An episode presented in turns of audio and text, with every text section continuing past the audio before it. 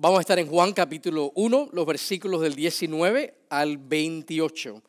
Juan capítulo 1, versículo 19, y vamos a estar caminando hasta el versículo 10, 28. Eh, perdón. Y el título de esta mañana es Yo soy la voz. Yo soy la voz. Miren el versículo 19. Este es el testimonio de Juan. Cuando los judíos enviaron sacerdotes y levitas de Jerusalén a preguntarle, ¿quién eres tú? Y él confesó y no negó, confesó, yo no soy el Cristo. Y le preguntaron, entonces, ¿qué? ¿Eres Elías? Y él dijo, no soy. ¿Eres el profeta? Y respondió, no. Entonces le dijeron, ¿quién eres? Para que podamos dar respuesta a los que nos enviaron. ¿Qué dices de ti mismo? Él dijo, y circule esto en sus Biblias, por favor, yo soy la voz. Yo soy la voz del que clama en el desierto, enderezar el camino del Señor, como dijo el profeta Isaías. Los que habían sido enviados eran de los fariseos y le preguntaron y le dijeron, entonces, ¿por qué bautizas si tú no eres el Cristo, ni Elías, ni el profeta, Juan les respondió diciendo, yo bautizo en agua, pero entre vosotros está uno a quien no conocéis. Él es el que viene después de mí, a quien yo no soy digno de desatar la correa de su sandalia. Estas cosas sucedieron en Betania, al otro lado del Jordán, donde Juan estaba bautizando. Juan está en el lugar inesperado, dice el versículo 28, que está en el desierto, haciendo algo inesperado. Estaba bautizando, versículos 25 y 28 hablan acerca de eso. Y esa palabra ahí, desierto, para que ustedes tengan una mejor idea, se puede traducir más bien como lugar desolado. Um, ya que no es un desierto como a veces nosotros nos imaginamos que como el desierto Sahara, que todo es arena y no hay más nada. Hay dos fotos que tengo para ustedes es un lugar más bien rocoso, montañoso, pero que también, esto es alrededor de Judea, tiene lugares con agua y tiene vegetación. Así que no es tanto un desierto como estamos acostumbrados a pensar en nuestras mentes, de ese lugar donde no existe nada y solamente hay arena, es más bien un lugar desolado, desolado, montañoso, que tiene también colinas, lomas, como usted le quiera llamar. Y ahí se encuentra Juan y está bautizando. Y el, Evangelio de Juan, lo hemos estado viendo, es como una corte judicial donde hay testigos tras testigos tras, testigos eh, dando testimonio y testificando de la deidad de Jesús. Hemos visto al verbo que estaba con Dios y era Dios. Y es aquel que creó todas las cosas, este verbo. Vimos el testimonio de la creación. De hecho, en Romanos 1 vemos que la creación da testimonio, ¿verdad?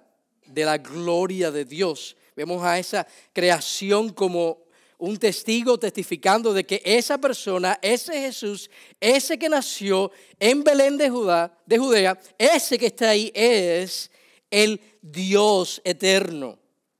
Vimos también el testimonio de la encarnación, en el versículo 14, el verbo se hizo carne. Y ahora vamos a ver el testimonio de Juan el Bautista. Miren el versículo 6, ya lo cubrimos semanas anteriores, pero dice el versículo 6 y 7 que vino al mundo un hombre enviado por Dios cuyo nombre era Juan. Esto es una referencia a Juan el Bautista. Este vino como testigo para testificar de la luz. ¿Con qué fin, pastor? Bueno, a fin de que todos creyeran por medio de él. Así que este hombre vino para dar testimonio de la luz con el propósito de que las personas vieran y creyeran en la luz, en aquel que es la vida, aquel que es el creador de todas las cosas. Este Jesús es el verbo encarnado. Ahora, el versículo 19, que es el pasaje de nosotros en esta mañana, es el testimonio de Juan. Así que el versículo 6 y 7 nos dice, este hombre vino enviado por Dios y vino a dar un testimonio vino a testificar acerca de este Jesús. Ahora, versículo 19 es el testimonio de Juan el Bautista. Y dice, este es el testimonio de Juan cuando los judíos enviaron sacerdotes y levitas de Jerusalén a preguntarle, ¿quién eres tú? Juan sabía quién él era. Juan sabía también quién él no era. Y él sabía esas dos cosas gracias a que él sabía quién era Jesús. Y hoy vamos a dar respuesta a esas tres preguntas. Son las preguntas más importantes de, de la vida que cualquier ser humano se pueda hacer. Tú tienes que saber quién tú no eres. Versículo 19 al 21 vamos a ver esa pregunta. Los versículos 22 al 25 vamos a ver y vamos a dar respuesta porque tenemos que saber quiénes somos. Tú tienes que saber quién tú eres. Así que tienes que saber quién no eres y tienes que saber quién sí eres. Y los versículos del 26 al 28 vamos a ver quién es Jesús. Juan Calvino dijo, casi toda la sabiduría que poseemos, es decir, la sabiduría sólida y verdadera, consiste en dos partes. El conocimiento de Dios y de uno mismo. Si está tomando nota, escriba esto. Vamos a ver el punto número uno. Y esta es la pregunta, ¿quién no eres?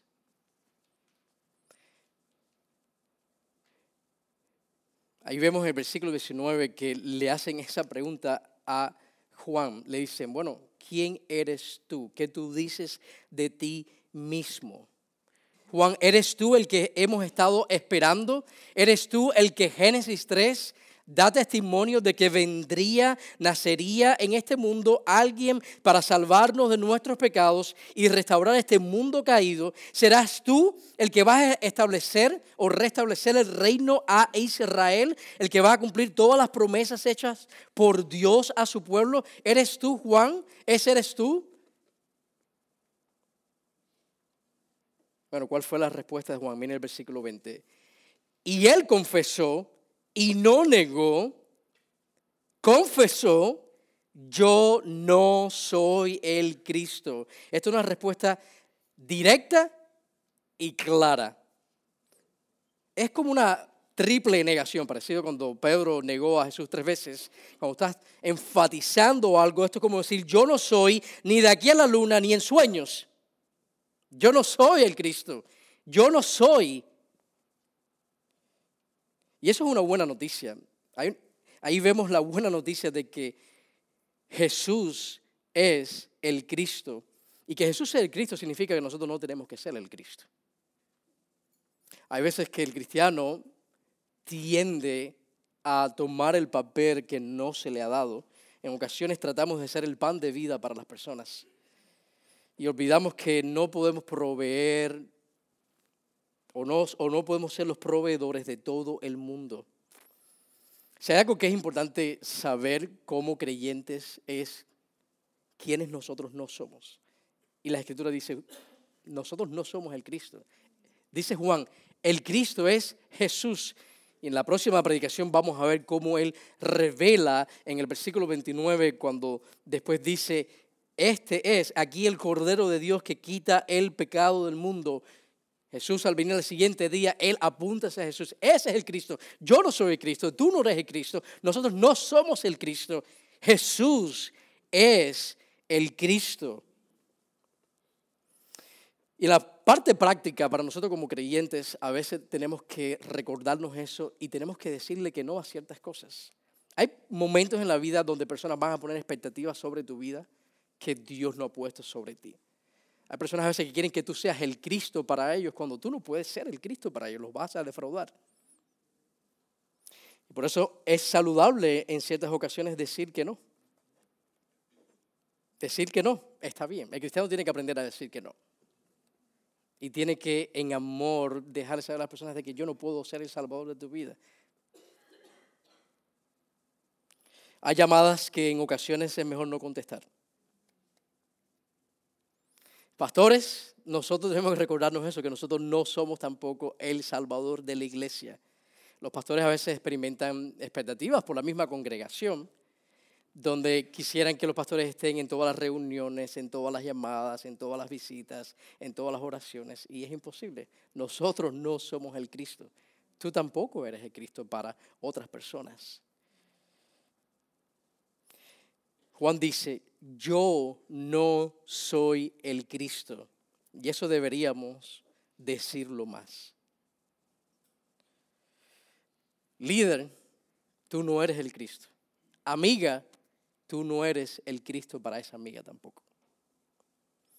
Madres, ustedes pueden educar a sus hijos, pueden instruirlos en el Señor, pueden leerles la Biblia a sus hijos, pero ustedes no son el Cristo para sus hijos. Como decía Juan el Bautista, yo no soy el Cristo, yo no soy. Cuando tratamos de ser el Cristo para los demás, rápidamente vamos a darnos cuenta de que no es un papel que nos pega. Cuando nosotros estábamos durmiendo, Cristo dice, yo, yo estaba reinando el universo.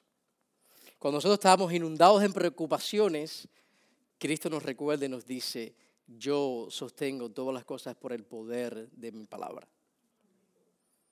Fíjense que en versículo 21 le preguntaron de nuevo, le dijeron, entonces, ¿qué? ¿Eres Elías? Y él dijo, no soy, ¿eres el profeta? Y respondió, no. Aquí como que vemos que Juan ya se estaba poniendo bravo, ¿no? Tú ves que las respuestas se fueron acortando. Él empieza diciendo, yo no soy el Cristo, después dijo, no soy, y después dijo, no, ya no me pregunten más, yo no soy el Cristo, ni soy Elías, ni soy tampoco el profeta. Bueno, Juan, si tú no eres el Cristo, ¿eres Elías? Y ahora, ¿por qué le hacen esa pregunta a Juan? Porque el Antiguo Testamento cierra con eso. El Antiguo Testamento cierra con las palabras de que iba a venir Elías. Alguien como Elías, dice Malaquías 4, 5 y 6, he aquí yo os envío al profeta Elías. Si cuando usted va al Antiguo Testamento, las últimas palabras, los últimos dos versículos, ahí antes de Mateo, donde se acaba el Nuevo, donde comienza el Nuevo Testamento, ahí las palabras, últimas palabras de la revelación divina es aquí, he aquí yo os envío al profeta Elías antes que venga el día del Señor, día grande y terrible. Él hará volver el corazón de los padres hacia los hijos y el corazón de los hijos hacia los padres, no sea que venga yo y hiera la tierra con maldición. Así que los judíos tenían esa expectativa de la venida del Mesías y sabían que antes de que el Mesías llegara iba a venir lo que Malaquías 4 había profetizado.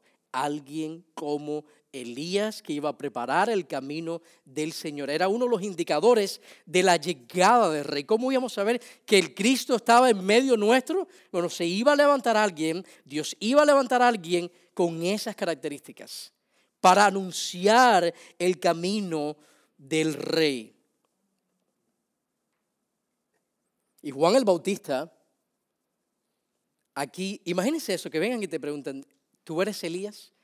Qué oportunidad para Juan el Bautista resaltarse o exaltarse. Decir, claro, yo soy Elías. ¿No ven mi vestimenta? Yo soy el que ustedes estaban esperando. Y esa tentación ahí que le habían puesto Juan el Bautista, todos nosotros la experimentamos en ocasiones como creyentes, ¿verdad? Donde alguien viene y nos dice, wow, tú eres un excelente trabajador. Eres una mamá tan buena como te sacrificas para servir a tu familia. Eres el primero en llegar y el último en irte. Gracias a ti se convirtió fulano de tal. Y son cosas que tienden a hacernos a nosotros ponernos e inflarnos en una posición que no es nuestra. Y en vez de nosotros aprovechar cuando dicen o resaltan ciertas características que nosotros podamos tener, y algunas son ciertas, pero en vez de usarlas para apuntar hacia el Cristo, a veces nos quedamos nosotros con la gloria. Y se nos olvida decir, sí, eh, ¿sabes qué? Gracias a lo que Cristo hizo en mi vida. Gracias a que Él me ha cambiado. Mi ética de trabajo ha cambiado. Gracias a que Él vino y me cambió el corazón, me dio una nueva perspectiva a través de su palabra, es que yo puedo amar bien a mis hijos. Si gracias a que Él ha cambiado mi miedo y, me ha dado entendimiento del Evangelio y la necesidad de que las personas sean salvas, que yo estoy compartiendo el Evangelio con otras personas y que gracias a Cristo que esa persona se convirtió. Pero como dice el título, yo solamente soy la voz. Yo soy la voz y nada más. Fíjense que le dicen, ¿eres Elías? ¿Y cuál fue la respuesta de Juan? Y él dijo, no soy. No soy. Así que es necesario saber quiénes nosotros no somos. Nosotros no somos el Cristo. No pongas expectativas sobre ti que Dios no ha puesto en tus hombros. No dejes que otros pongan expectativas sobre ti que Dios no te ha dado tampoco a ti. Nosotros no somos el Cristo, tú no eres el Cristo. Dile a tu vecino, tú no eres el Cristo. Díselo sin pena que la persona que está a tu lado no es el Cristo. El Cristo es Jesús, el Hijo de Dios y solamente Él. Fíjense que en Mateo 17, mientras descendían del monte, Jesús les ordenó, después de la transfiguración, hablando Jesús con sus discípulos, les dijo, no contéis nada a nadie de la visión, la visión hasta que el Hijo del Hombre haya resucitado de entre los muertos. Y sus discípulos le preguntaron diciendo, ¿por qué pues dicen los escribas que Elías debe venir primero? Y respondiendo él dijo, Elías ciertamente viene. Ellos sabían, ellos conocían las escrituras y entendían que este personaje iba a salir a la luz, a aparecer en el escenario antes de la llegada del Mesías, del Rey de Reyes, para anunciar el camino del Señor. Y los discípulos entendían eso. Y Jesús les dice, Elías ciertamente viene y restaurará todas las cosas, pero yo os digo que Elías ya vino y no lo reconocieron, sino que le, hicieron todo lo que quisieron. Así también el Hijo del Hombre va a padecer a manos de ellos. Entonces los discípulos entendieron que les había hablado de Juan el Bautista. Juan el Bautista fue un hombre que tuvo muchas características similares a Elías y ejerció ese papel que está ahí descrito en Malaquías capítulo 4, versículos 5 y 6. Lucas 17, hablando de Juan el Bautista, no, perdón, Lucas 1, 17, dice que él irá delante de él en el espíritu y poder de Elías. Las escrituras después hacen evidente y aclaran que no era que iba a venir. Recuerden que Elías fue llevado al cielo sin experimentar la muerte física. Fue llevado al cielo. Y ellos, sabiendo Malaquías, lo que se había profetizado, pensaban entonces que ese Juan que estaba ahí, el Bautista, era, pero sabemos que la Biblia no enseña nada de reencarnación. Y después las escrituras aclaran que era que iba a venir alguien como, con las características, en el espíritu, en la actitud y el poder de Elías, que iba a tener un ministerio para anunciar el camino del Señor. Bueno, Juan, tú que bautizas, si tú no eres Elías, ¿eres el profeta? Ahora le vamos a hacer otra pregunta. Bueno, ya que tú no eres Elías, no eres Cristo, no eres Elías, vamos a salir de duda. ¿Eres el profeta? ¿Y por qué le hacen esa pregunta? ¿No hubieron muchos profetas en el Antiguo Testamento? Bueno, en Deuteronomio 18, 18, algo que Dios le dice a Moisés es que iba a venir alguien como él y que a él había que escuchar. Miren lo que dice Deuteronomio 18, 18. Un profeta como tú levantaré, este es Dios hablando a Moisés, un profeta como tú yo voy a levantar de entre sus hermanos, dentro del pueblo de Israel, y pondré mis palabras en su boca y él les hablará todo lo que yo le mande. Había una promesa de que se iba a levantar un profeta y que iba a hablar en nombre de Dios como nadie había hablado jamás.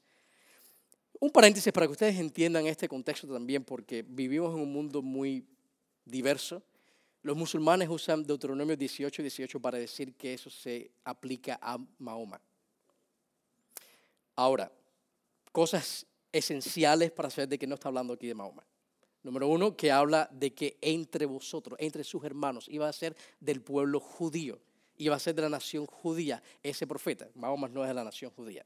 Y segundo, en Hechos 3, vemos que el Nuevo Testamento hace referencia a Deuteronomio 18, 18 para clarificar de que ese profeta es Jesús. Miren lo que dice Hechos 3 del 19 al 25. Por tanto, arrepentíos y convertíos. Este es el mensaje de Pedro, la predicación. Dice, convertíos para que vuestros pecados sean borrados. Arrepentimiento es esencial para poder tener vida eterna. Sin arrepentimiento no hay vida eterna. Arrepentíos y convertíos a fin de que vuestros pecados sean borrados, a fin de que tiempos de refrigerio vengan de la presencia del Señor. Y Él envía a Jesús, el Cristo Acuérdense que Cristo es solamente un título. Es el, ungido, el que había de venir, el, el que iba a cumplir, el, el, esperado. Dice, designado de antemano para vosotros, a quien el cielo debe recibir hasta el día de la restauración de todas las cosas.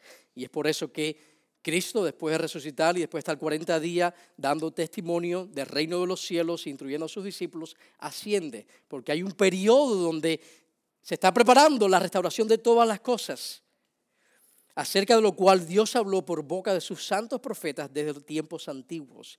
Dicen, esto no es nada nuevo, sabemos que todas las, escrituras apuntan hacia Cristo y varias veces vemos en la palabra de Dios que dice, todos los profetas, el Pentateuco, todo apunta, los salmos, todo apunta hacia Cristo. Ahora escucha el versículo 22, porque Pedro está haciendo referencia de que los profetas desde tiempos antiguos habían hablado acerca de este profeta, de este día, de este hombre. Dice, Moisés dijo, en versículo 22, el Señor Dios os levantará un profeta como yo de entre vuestros hermanos. A él prestaréis atención en todo cuanto os diga y sucederá que todo el que no presta atención a aquel profeta será totalmente destruido de entre el pueblo. Y asimismo todos los profetas que han hablado desde Samuel y sus sucesores en adelante también anunciaron esos días. Y como Pedro hace esa asociación, como él conecta lo que Moisés había dicho se había cumplido en Cristo. Ese es el que ah, estábamos esperando. Por eso en Hebreos dice, Dios habiendo hablado hace mucho tiempo y en muchas ocasiones y de muchas maneras a los padres por los profetas, en estos últimos días nos ha hablado por su Hijo.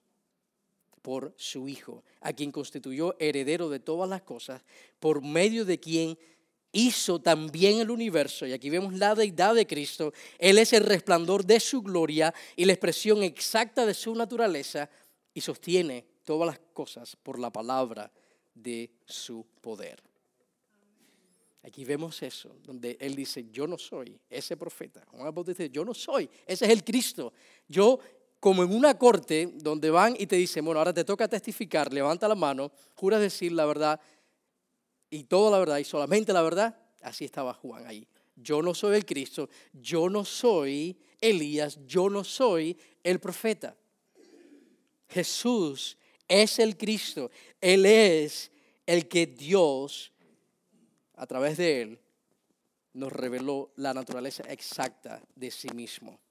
Y Juan el Bautista está confesando lo que Él no es. Dice, yo no soy Elías que hace descender fuego del cielo, ni soy como profeta que trae nueva revelación. Yo solo soy una voz. Wow. Tú tienes que saber quién tú no eres para que no vivas una vida cristiana frustrada. Tú no eres perfecta, tú no lo sabes todo, tú no eres omnipotente Tú también necesitas ayuda. Tú no tienes todo bajo control. Solamente somos la voz. Ahora, la segunda pregunta es, ¿quién tú eres? Bueno, si tú no eres todas estas cosas, mira el versículo 22. Entonces le dijeron, ¿quién eres para que podamos dar respuesta a los que nos enviaron? Juan, yo no puedo regresar, esta es la comitiva posiblemente del Sanedrín, porque habían levitas, habían sacerdotes, dice que habían sido enviados desde los fariseos, este era el cuerpo religioso que regulaba toda la vida religiosa de Israel. Dice, nosotros no podemos regresar con las manos vacías. Bueno, ya sabemos lo que tú no eres. Ahora, dinos quién tú eres. ¿Qué dices? Miren esa pregunta. ¿Qué dices de ti mismo? Ahí cuando nadie te ve, ahí cuando la lamparita de noche se apaga, ahí cuando todo el mundo se va para el trabajo y tú te quedas solo. ¿Quién eres? ¿Qué dices de ti mismo? Juan, ¿qué haces aquí en estos lugares desolados bautizando personas? Vamos a pensar en eso. ¿Qué hace Juan metido por allá bautizando personas? Y los evangelios nos enseñan que multitudes venían de todos los alrededores de Judea a Juan a ser bautizados. Ellos entendían que se iba a levantar alguien que iba a preparar el camino del Señor. Miren la respuesta de Juan, el versículo 23. Y por eso ese es el título de la predicación. Eso es algo que tenemos que llevarnos a casa. Él dijo, yo soy la voz del que clama en el desierto, enderezar el camino del Señor, como dijo el profeta Isaías. Isaías 40, versículos 3 al 5, habla acerca de, esto. Una voz clama, preparar el en el desierto camino al Señor, allanar en la soledad calzada para nuestro Dios. Todo valle sea elevado y bajado todo monte y collado. Vuélvase llano el terreno escabroso y lo abrupto ancho valle, entonces será revelada la gloria del Señor y toda carne a una la verá, pues la boca del Señor ha hablado. Y aquí la imagen es ah, increíble, ¿no? Porque la palabra de Dios de una manera simbólica está usando la parte desolada de la nación de Israel, ese desierto, por así decirlo, que era montañoso, y está diciendo, para que en un desfile para que en la llegada de un rey el pueblo pueda presenciar a ese rey, si eso está tomando lugar en las montañas, las montañas tienen que ser rebajadas, las colinas tienen que ser allanadas para que todo el mundo pueda ver al rey. Y él está usando esa profecía de Isaías 40 y hablando de una manera figurativa para entender que el desierto es algo representativo ahí de la condición de los corazones donde todavía no mora el Cristo. Para que la gente entienda que lo que allana las montañas en nuestro corazón para que podamos ver al rey es el arrepentimiento. Dice, preparen el camino del Señor. Y yo soy la voz que anuncia que el rey ha llegado, dice Juan el Bautista, que está en medio nuestro. Y esa es la buena noticia, que el rey vino por nosotros. Llegó el rey, él llegó. Y lo que, ha, lo que permite que veamos al rey es el arrepentimiento. Porque ¿qué fue lo que predicaba Juan el Bautista? ¿Cuál era su mensaje? ¿Qué es lo que condicionaba el corazón para poder tener ojos para ver al rey? Arrepentimiento arrepentíos. Si no hay arrepentimiento, usted no puede ver al rey. Si no hay arrepentimiento, usted tiene como montañas delante de usted que no les permite ver la gloria de aquel que está en medio vuestro, es lo que está diciendo Juan. Y hay cosas que a veces que impiden que nosotros veamos al rey. ¿Cuántas personas a veces no están en medio de nosotros? Familiares, incluso aquí en, la iglesia, que vienen y visitan, personas que están en medio del pueblo del rey, del pueblo de Dios, donde habita el rey, y así todas las personas no lo ven. Y cosas que impiden que las personas vean al rey es el orgullo a veces que está en nuestros corazones. Que nosotros no queremos llegar a reconocer que todos necesitamos arrepentimiento.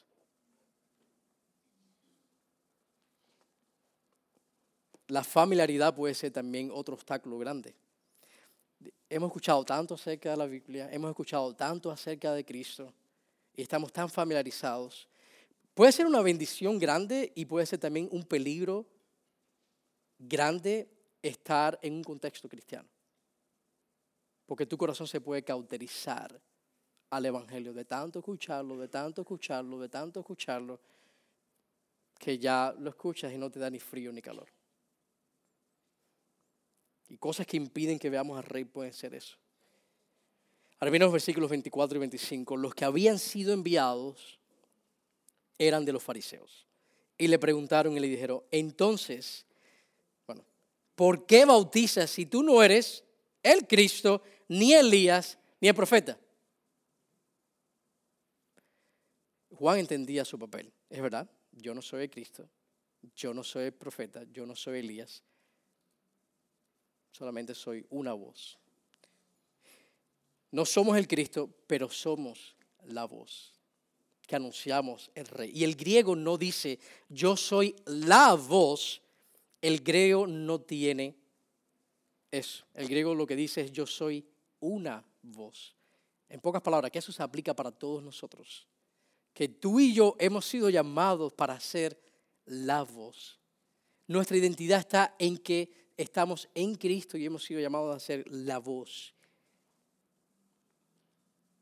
Y eso significa de que como no hemos sido llamados a ser el Cristo, no significa de que no hemos sido llamados a representar a Cristo. A veces ser la voz va a verse en que tú vas a estar al lado de alguien que está enfermo en una cama en un hospital. Está haciendo ahí la voz una voz que clama y apunta, está apuntando a ese Cristo, al amor de Cristo, al cuidado de Cristo. Eso significa a veces que vas a estar ahí al lado de tu niño que tiene fiebre a las 2 de la mañana y vas a estar al lado. No eres el Cristo, no puedes quitar la fiebre, no puedes tú hacer lo que solo Dios puede hacer, pero puedes ser la voz. Esta semana estábamos mi esposo y yo, Isaías de miércoles para jueves, a las 2 de la mañana se despertó con fiebre y lo llevamos a la, estaba ahí con nosotros en el cuarto de nosotros, él vino ya caminando desde su cuarto le dimos medicina y pidió algo para, para tomar, como estaba caliente, tenía sed, y a los minutos vomitó todo aquello, a las 2 de la mañana. Y no se vino a dormir como hasta las 4 y media de la mañana. Y así estuvo como por dos días. Y preparando esta prédica, algo era evidente, ¿no? Uno como padre, de yo no soy el Cristo para él, yo no soy su Salvador, pero yo puedo estar ahí al lado de él y puedo estar acariciándole y puedo estar amándole. Y nosotros hemos sido llamados a ser la voz en la vida de aquellos que están alrededor nuestro. Apuntándose al Cristo, apuntando hacia Él.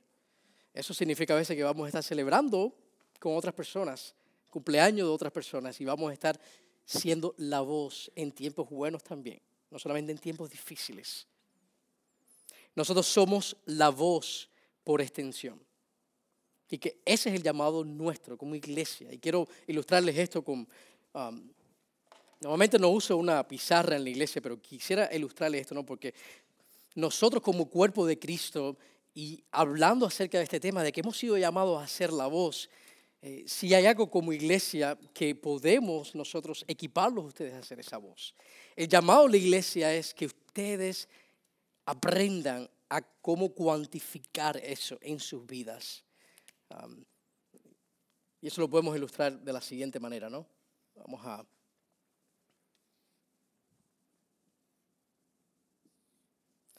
Cuando hablamos de iglesia,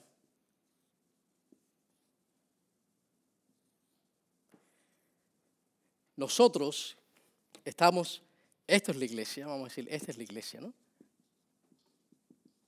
Nosotros hemos sido llamados a estar juntos aprendiendo, discipulándolos ustedes a hacer esa voz. Si como iglesia tenemos una sola misión. Cristo nos la dio, ¿verdad? Es Mateo 28. ¿Cuál fue la misión que Cristo le dio a la iglesia? Hagan discípulos. Esa es nuestra misión, ese es nuestro papel como iglesia. Cuando estamos juntos, estamos haciendo discípulos. Aquí en el servicio, en este momento, parte de nosotros como iglesia es hacer discípulos. a través de la predicación de la palabra, a través de los ministerios, estamos haciendo discípulos. Estamos aprendiendo a hacer la voz. Como iglesia solamente estamos juntos un par de horas a la semana, ¿verdad? Domingo, un ratico, los grupos pequeños, otro ratico, pero en realidad ustedes pasan más tiempo allá afuera que aquí adentro. La manera en que nosotros podemos ayudarles a ustedes a hacer la iglesia, a hacer la voz, a ser discípulos, es siendo parte de un grupo pequeño.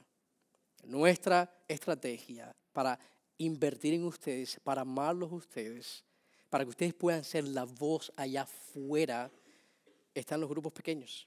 No hay otra manera de poder cuidarlos bien ustedes, de poder invertir en ustedes. Hay varias personas que nosotros tenemos en nuestra iglesia, son líderes de grupos pequeños. Si ustedes se pudieran poner en pie un momentico, por favor. Los líderes de grupos pequeños. Si ustedes no están en un grupo pequeño, y está también Enrique y Cari que no, estuvieron, no están aquí hoy con nosotros, pero si usted no está en un grupo pequeño, por favor, vea a uno de estos hermanos.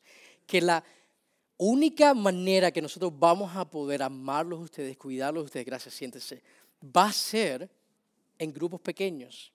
Ahora, miren esto. Cuando ustedes están siendo discipulados, aquí como iglesia, ¿qué es lo que sucede con la iglesia? Después que la iglesia no está reunida como un cuerpo, en un servicio, en un grupo pequeño, la iglesia está en el mundo. Ustedes están en sus hogares, ustedes están en su trabajo, ustedes están con familiares, ustedes están haciendo una visita, ustedes están amando, ustedes están haciendo la voz. Pero para aprender a hacer la voz, ese contexto ocurre en la iglesia, en grupos pequeños, para que ustedes entonces cumplan el propósito de Dios en sus vidas. Gracias, Roy, por eso. Así que hemos sido llamados a ser la voz Fíjate que Juan ahí, él no esperó estar en un castillo o tener todo bajo control para hacer la voz. Ahí donde él estaba, en el desierto, con lo que tenía, agua, sirvió al Señor. Porque Él es solamente una voz que clama, que apunta hacia Cristo. Número tres, y con este punto termino. ¿Quién es Jesús? Y esta es la pregunta más importante que tú te puedes hacer en tu vida. ¿Quién es Jesús para ti? De la forma en que tú des respuesta a esa pregunta depende de tu destino eterno. ¿Quién es Jesús para ti? Juan les respondió diciendo, yo bautizo en agua, pero entre vosotros está uno a quien no conocéis. A.W. Tozer dijo, lo que entra en nuestras mentes cuando pensamos en Dios es lo más importante de nosotros. Y para algunas personas esto es incómodo, pero el Evangelio incomoda. El Evangelio nos muestra nuestra condición, reazos al arrepentimiento, reazos a proclamar a Cristo como Señor de nuestras vidas. Y note que Juan dice, el Cristo está en medio de ustedes. Y ustedes no se han percatado de esa realidad. Mírenlo ahí en el versículo 26. Entre vosotros está uno a quien no conocéis. Y esto es una realidad para personas que no se han percatado que el Cristo está presente. Asisten, viven entre cristianos, tienen una Biblia, han tomado clases, de teología, han, personas que han ido a campamentos, que han sido religiosos por toda la vida, pero nunca han entendido y han conocido a Cristo. Versículo 1 de Juan 1, hasta lo que hemos leído en el Evangelio de Juan, apunta hacia quién es Jesús. Este es el verbo de Dios, Dios encarnado, el Hijo de Dios. Juan lo enfatiza el capítulo 20 dice, estas cosas se han escrito para que ustedes crean que Cristo es, que Jesús es el Cristo, el Hijo de Dios, y para que al creer tengáis vida en su nombre. Versículo 27. Él es el que viene después de mí, a quien yo no soy digno de desatar la correa de su sandalia. Y eso es clave para el Evangelio. Tú tienes que reconocer que nadie aquí es digno. No hay nadie digno de Jesús. No hay nadie digno de ser llamado suyo. No hay nadie digno de esa salvación. Y Juan decía, yo no soy ni digno de desatar la correa de sus sandalias. Ese era el puesto más bajo en toda la nación de Israel. Nadie quería tener esa posición de lavarle los pies a los demás, como los siervos, los esclavos. Y dice Juan, yo no soy ni siquiera digno de ese papel que es el más bajo de todos los papeles. Todos los salvos reconocen eso, que nadie es digno de esta salvación. Nosotros hemos sido llamados a hacer esa voz y decir, hay una salvación inigualable en Cristo, que nadie es digno, pero que está disponible. Para todos aquellos que se arrepientan, para todos aquellos que puedan ver al Cristo, que rebajen, que aplanen, allanen el camino y puedan ver al Rey que está en medio nuestro. Versículo 28 dice, estas cosas sucedieron en Betania, al otro lado del Jordán, donde Juan estaba bautizando. Y el Evangelio son esas buenas noticias, porque está en medio nuestro uno que es digno, el verbo eterno, el creador, la luz del mundo, la vida. Cristo trajo consigo, como lo vimos la semana pasada, gracia sobre gracia sobre gracia. Él es digno. Nosotros solamente somos la voz. Ya son las tres preguntas claves para responder en esta mañana. ¿Quién no eres? Tienes que entender quién tú no eres quién eres y quién es Jesús. Vamos a orar. Señor, gracias porque tú eres digno de toda adoración. Gracias porque vemos el testimonio de las escrituras, vemos el testimonio de la creación, vemos el testimonio de la encarnación y ahora hemos estado viendo el testimonio de Juan donde está apuntando hacia ti Tú Jesús eres el Cristo, en ti está la vida, en ti está nuestra solución, en ti se encuentra el perdón de nuestros pecados, solo en ti. Gracias, oh Jesús, porque tú viniste, tú llegaste y nos procuraste y nos amaste y nos salvaste. Señor, gracias por hacer en nuestra vida lo que nosotros no podíamos hacer por nosotros mismos. Señor, te rogamos ahora nosotros que estamos ya en Cristo Jesús, que podamos ser esa voz en la vida de aquellos que están alrededor nuestro, oh Dios, tanto en nuestro hogar, tanto en nuestra familia, en el trabajo, aquí en esta sociedad, donde quiera que nos encontremos. Que Señor estemos siempre apuntando hacia ti, oh Dios. Tú eres digno, en ti se encuentra la salvación. Tú nos dijiste y vayan y hagan discípulos de ti, oh Jesús. Ayúdanos como iglesia a crecer, Señor, cuando estamos juntos, a madurar para poder ser la voz allá afuera, para la gloria de tu nombre. Gracias por la iglesia vertical de Miami, por mis hermanos y hermanas. Te ruego, Señor, que los empoderes, que continúes obrando en sus vidas y que los sigas usando, Señor, para que sus familiares, aquellos que están, Señor, en sus vidas puedan llegar a conocerte. Tanto esposos que no son cristianos, o esposas que no son cristianas, o familiares que no son cristianos, que, Señor, ellos puedan ser una voz en sus vidas que clama, preparen el camino del Rey, porque Él está en medio nuestro. Amén.